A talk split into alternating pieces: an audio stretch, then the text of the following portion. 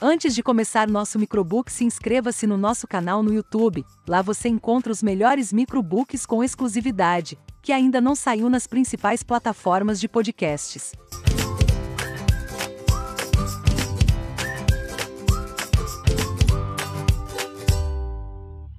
Quero ficar rico. Neste microbook, Rafael Seabra, MBA em Finanças, educador financeiro e investidor de sucesso, mostra que com a educação adequada você pode conquistar a independência financeira. E mais, isso é perfeitamente possível, seja qual for seu salário atual. Se você deseja construir uma vida livre de problemas causados por dinheiro, não perca esta oportunidade. Boa leitura. Dinheiro não resolve problemas financeiros. Se você está enfrentando problemas financeiros, saiba que ter mais dinheiro não será a solução. E a lógica é simples. A falta de um planejamento financeiro não pode ser solucionada apenas com mais dinheiro.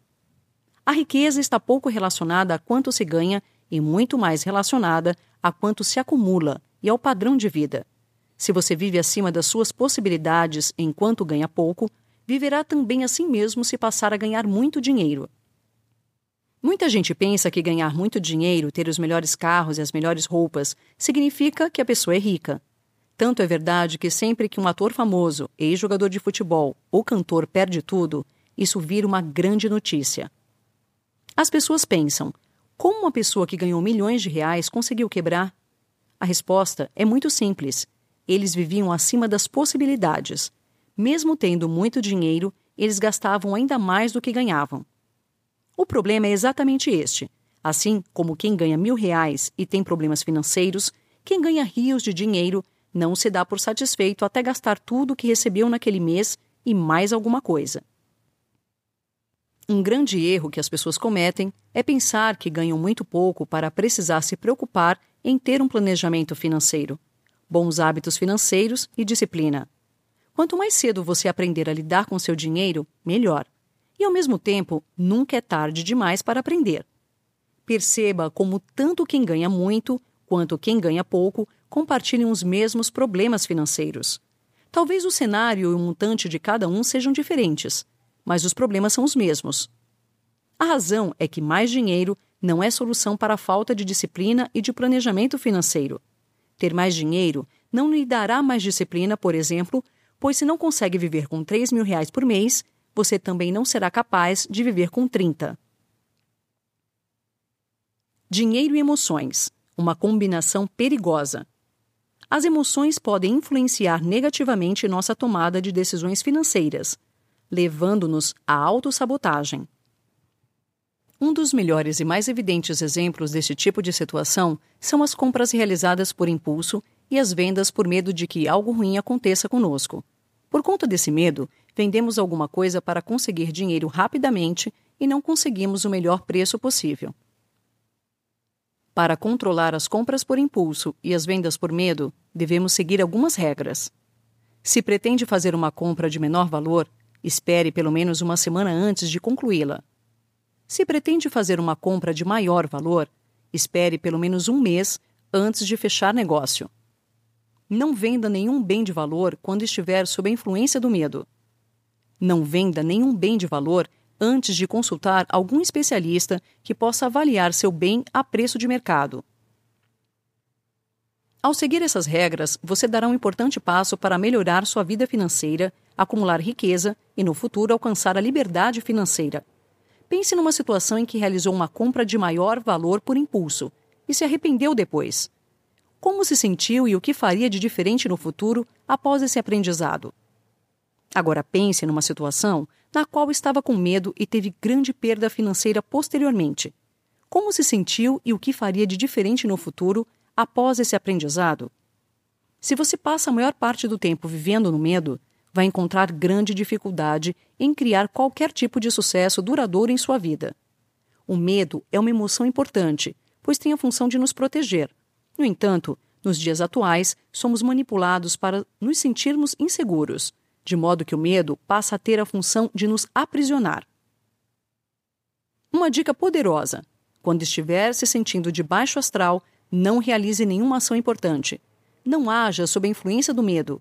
Por outro lado, quando estiver com o astral elevado, é justamente o momento em que deve tomar decisões importantes, comunicar-se e agir em relação às coisas importantes.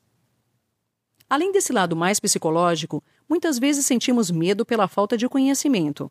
Algumas vezes, você não consegue tomar tal decisão por saber pouco sobre ou o que está por vir.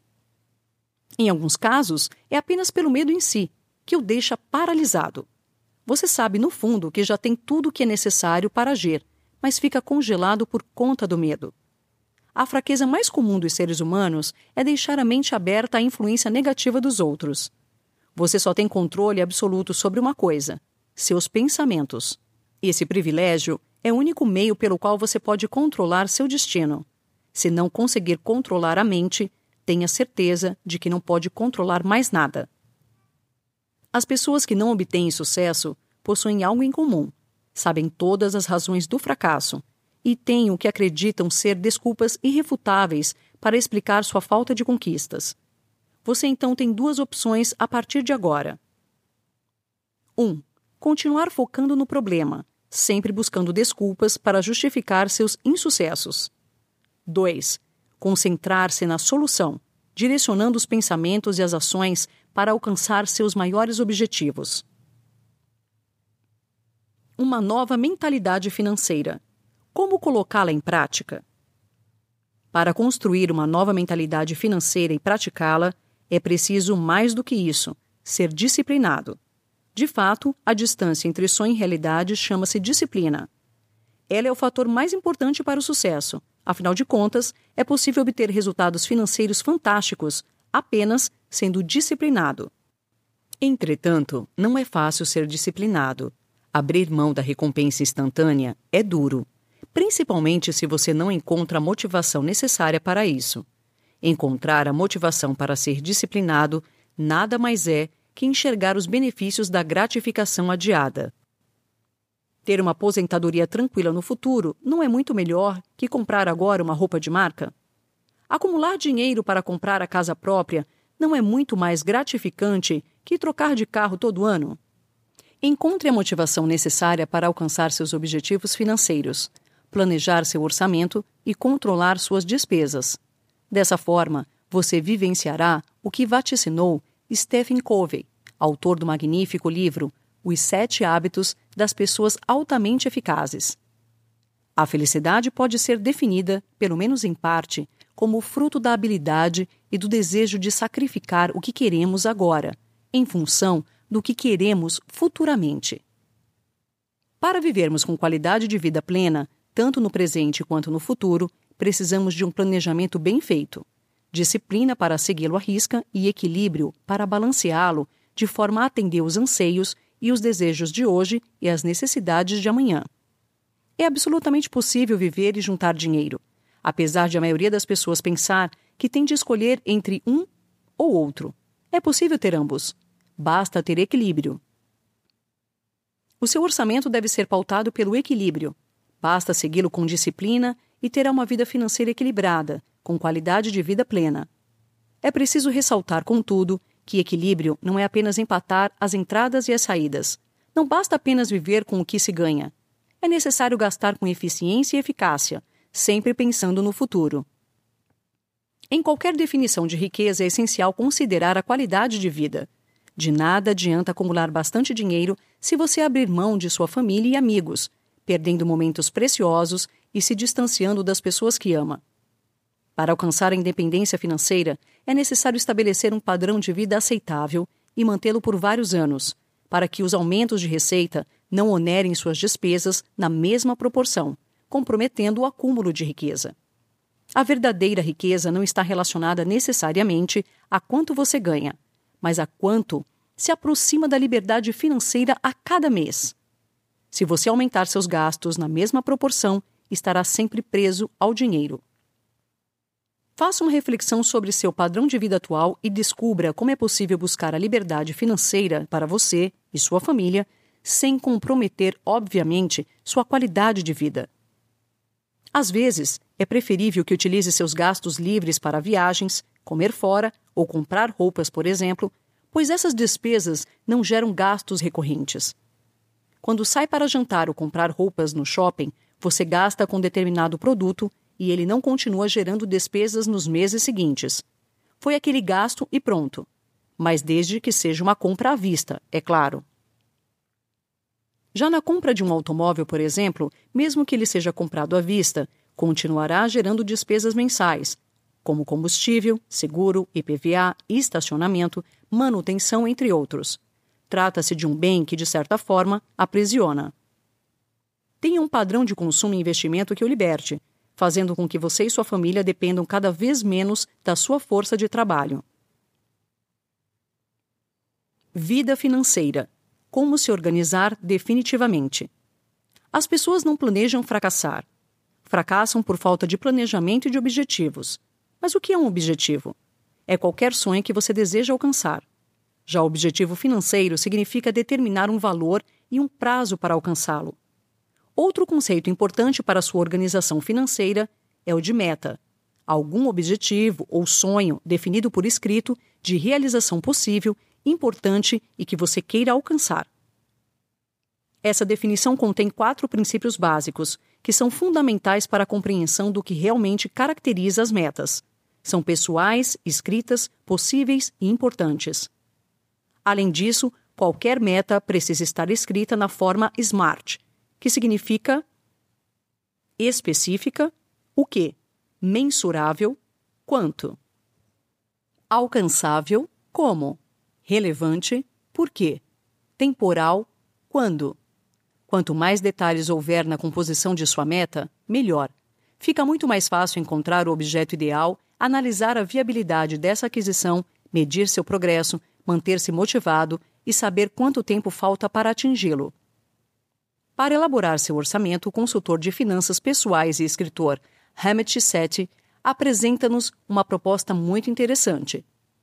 60% para a manutenção da sua família, 10% para investimentos, exclusivamente para a aposentadoria, 10% para a poupança e objetivos de curto prazo, gastos imprevistos, férias, presentes e etc. 20% para gastar livremente, jantar fora, sair com amigos, ir ao cinema, comprar roupas e sapatos e etc. Por fim, para cumprir seu planejamento, é necessário que seu orçamento seja realista, equilibrado, contemple seus objetivos financeiros. Para que tudo isso seja possível e altamente recomendável, a consolidação de um fundo de emergência, ou seja, uma reserva financeira que você constrói para se proteger de imprevistos. Atenção! É importante não confundir imprevistos com falta de planejamento para o pagamento de despesas eventuais todos devem ter um fundo de emergência, desde servidores públicos estáveis até profissionais autônomos e comissionados. Quanto maior a sua empregabilidade, melhor a quantidade a ser reservada. Porém, o ideal é que, no mínimo, o fundo de emergência tenha acumulado três vezes o valor de suas despesas mensais. O fundo de emergência deve ser mantido numa aplicação de fácil manuseio, liquidez imediata e baixíssimo risco.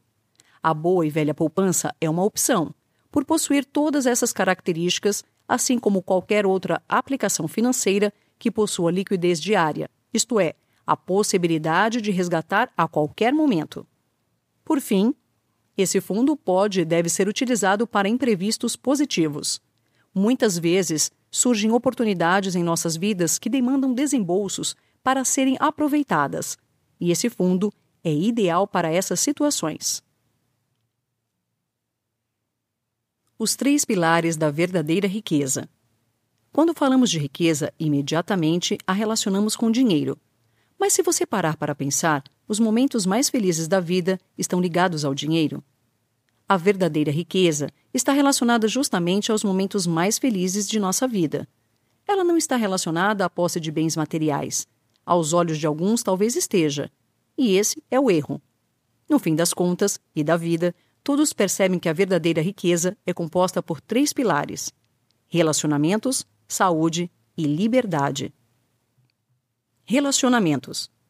Um dos pilares da verdadeira riqueza é a maneira como você se relaciona com as pessoas, não apenas com sua família, mas também com sua comunidade, seu Deus, independentemente de sua religião e seus amigos. Você nunca se sentirá rico de verdade se não tiver pessoas amadas e que amem você ao seu redor. No filme Na Natureza Selvagem, de 2007, há uma frase bastante marcante: A felicidade só é real quando compartilhada. Qualquer grande conquista que obtiver só será plenamente percebida se você puder compartilhar com as pessoas que ama. Por isso, valorize bastante seus relacionamentos. Além disso, esteja próximo a pessoas que realmente contribuem para o seu crescimento. E procure também sempre fazer a diferença na vida das pessoas. E não ser apenas mais um. A maneira como você impacta e melhora a vida das pessoas também contribui bastante para a sua percepção de riqueza. Saúde. O segundo pilar da riqueza está ligado à forma como você cuida do seu corpo e da sua mente. Não apenas a saúde física, mas o bem-estar como um todo. Manter uma boa saúde através de bons hábitos alimentares, exercícios regulares e ausência de vícios, tais como fumo, bebidas alcoólicas e drogas em geral, também é um passo essencial para sentir-se verdadeiramente rico. Pode parecer meio sórdido dizer isso, mas pergunte a qualquer doente em estado terminal o que ele mais valoriza. Pergunte também a qualquer pessoa que sobreviveu a um câncer como se sentiu renascido e transferiu a felicidade de bens materiais para pessoas e experiências. Não há preço que se pague por uma boa saúde. Portanto, cuide bem de si mesmo, tanto física quanto mentalmente. Liberdade. No terceiro e último pilar da verdadeira riqueza está a liberdade de escolha. Liberdade para viver como quiser, onde quiser e quando quiser. Livre de chefes, alarmes e pressões por resultados. Livre para correr atrás dos seus sonhos e livre de fazer coisas que você odeia. Um bilionário americano chamado Robert L. Cox tem uma definição muito interessante sobre o assunto. A pessoa financeiramente livre é a que pode comprar uma passagem aérea para qualquer lugar do mundo e permanecer ali pelo tempo que quiser. Praticamente qualquer pessoa nos dias atuais pode comprar uma passagem aérea para qualquer lugar do mundo mas quantas podem fazer isso sem a passagem de volta? Pouquíssimas. Muitos milionários, inclusive, não podem, pois seus empreendimentos dependem de suas presenças físicas diariamente. E é aí que muitas pessoas fazem uma interpretação errada. Acham que só é financeiramente livre quem tem muito dinheiro. Errado. A liberdade financeira está em não depender da sua força de trabalho para manter seu padrão de vida Dessa forma, está pouco relacionada a quanto você ganha e muito mais relacionada a quanto acumula e ao seu padrão de vida. Se você opta por comprar um carro através de um financiamento em 60 meses, estará preso a uma fonte de renda para pagar esse financiamento durante cinco anos. A mesma coisa acontece quando opta por comprar um imóvel financiado em 30 anos. O modo como gasta seu dinheiro e mantém seu padrão de vida é que vai determinar quanto precisa para alcançar a liberdade financeira, dando um passo essencial para a verdadeira riqueza. Sim, dinheiro compra felicidade. Existe um conhecido ditado popular que diz o seguinte: dinheiro não compra felicidade. Mas será mesmo? Após refletir bastante, nosso autor chegou à conclusão de que o dinheiro compra sim a felicidade. Não o dinheiro por si só, mas o bom uso dele. Não há dúvida de que existem muitos milionários ou pessoas bem remuneradas infelizes. Mas isso tem a ver com o fato de possuírem muito dinheiro? Definitivamente não. Essa infelicidade tem a ver com a liberdade, na verdade, com a falta dela. O dinheiro domina essas pessoas, e não o contrário. Uma pessoa bem remunerada e viciada em trabalho, que não tem tempo para cuidar da saúde ou nunca está em casa para seu cônjuge e seus filhos, provavelmente é menos feliz que um pobre pescador que gasta metade do dia pescando e a outra metade com sua família. A questão da infelicidade, portanto, não é o dinheiro, mas a falta de liberdade, saúde e bons relacionamentos, que são os três elementos da verdadeira riqueza. A liberdade é um componente tanto da riqueza quanto da felicidade. Aqueles que vivem livres serão mais felizes. Aqueles que possuem fortes laços com seus amigos e familiares serão mais felizes. Aqueles que possuem boa saúde serão mais felizes. Quando Robert Kiyosaki menciona a famosa Corrida dos Ratos no livro Pai Rico, Pai Pobre, ele tenta mostrar exatamente isso, só que com outras palavras. O problema está no que a sociedade define como normal para você. Normal é acordar todos os dias às seis da manhã, enfrentar longos engarrafamentos e trabalhar oito horas por dia de segunda a sexta, ou mesmo todos os dias, em alguns casos. Normal é comprar tudo no crédito, desde uma simples camisa até a casa onde mora. Normal é acreditar que alguma fórmula mágica, em algum momento da sua vida, o fará rico. Normal é acreditar que um carro mais potente ou uma casa maior o fará feliz. Você está condicionado a aceitar o normal, com base na definição de riqueza da sociedade, que por sua vez está totalmente equivocada. A riqueza não é definida pelo que você possui, mas essa é a definição de riqueza da sociedade, para incentivar o consumismo como a única forma de alcançar a felicidade. O consumismo nos condena a um estilo de vida na prisão. E quanto mais você comprar coisas que não cabem no seu bolso, maior será sua sentença. O consumismo está atrelado à gratificação instantânea e ao prazer imediato. Isso vale tanto para a sua saúde financeira quanto para a sua saúde física. O que acha de comer chocolate ou qualquer sobremesa com bastante açúcar a qualquer momento? Ou comer aquele super combo da sua lanchonete preferida, com sanduíche, batatas fritas e refrigerante? Infelizmente, esse prazer imediato e de curto prazo geralmente é um péssimo negócio para a sua saúde no longo prazo.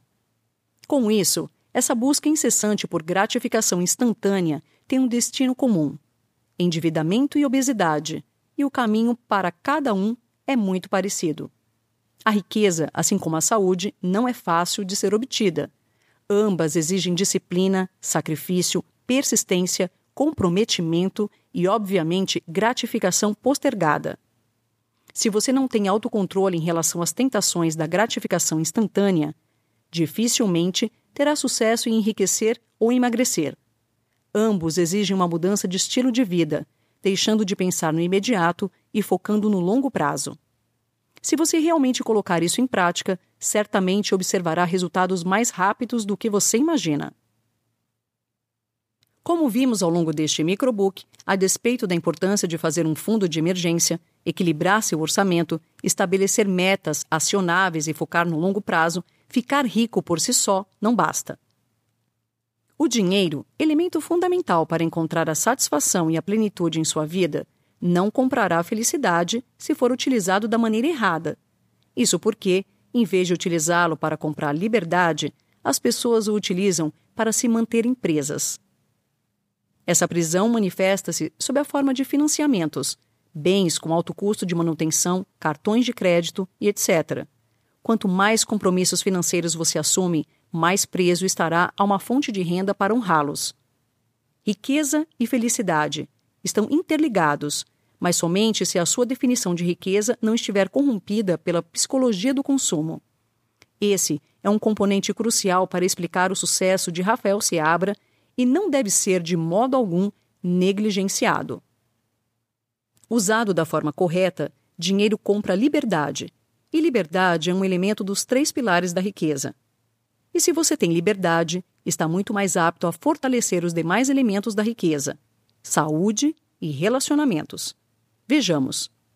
Dinheiro compra liberdade para ver de perto seus filhos crescerem. Dinheiro compra liberdade para perseguir seus sonhos mais malucos. Dinheiro compra liberdade para construir e fortalecer relacionamentos. Dinheiro compra liberdade para se exercitar ou fazer o que desejar, quando quiser, quantas vezes quiser. Agora pense comigo: alguns desses exemplos poderiam fazer você mais feliz? Aposto que sim. Pois uma coisa é certa: eles certamente não trariam infelicidade. Se o dinheiro, quando bem utilizado, é capaz de comprar liberdade, e com essa liberdade podemos nos dedicar ao que realmente importa, então o dinheiro pode comprar felicidade. E o conhecimento é a chave para que possa fazer o seu dinheiro trabalhar por você, para que seja o senhor dele. Conhecimento é liberdade. Afinal, só depende de você assumir o controle da sua vida financeira.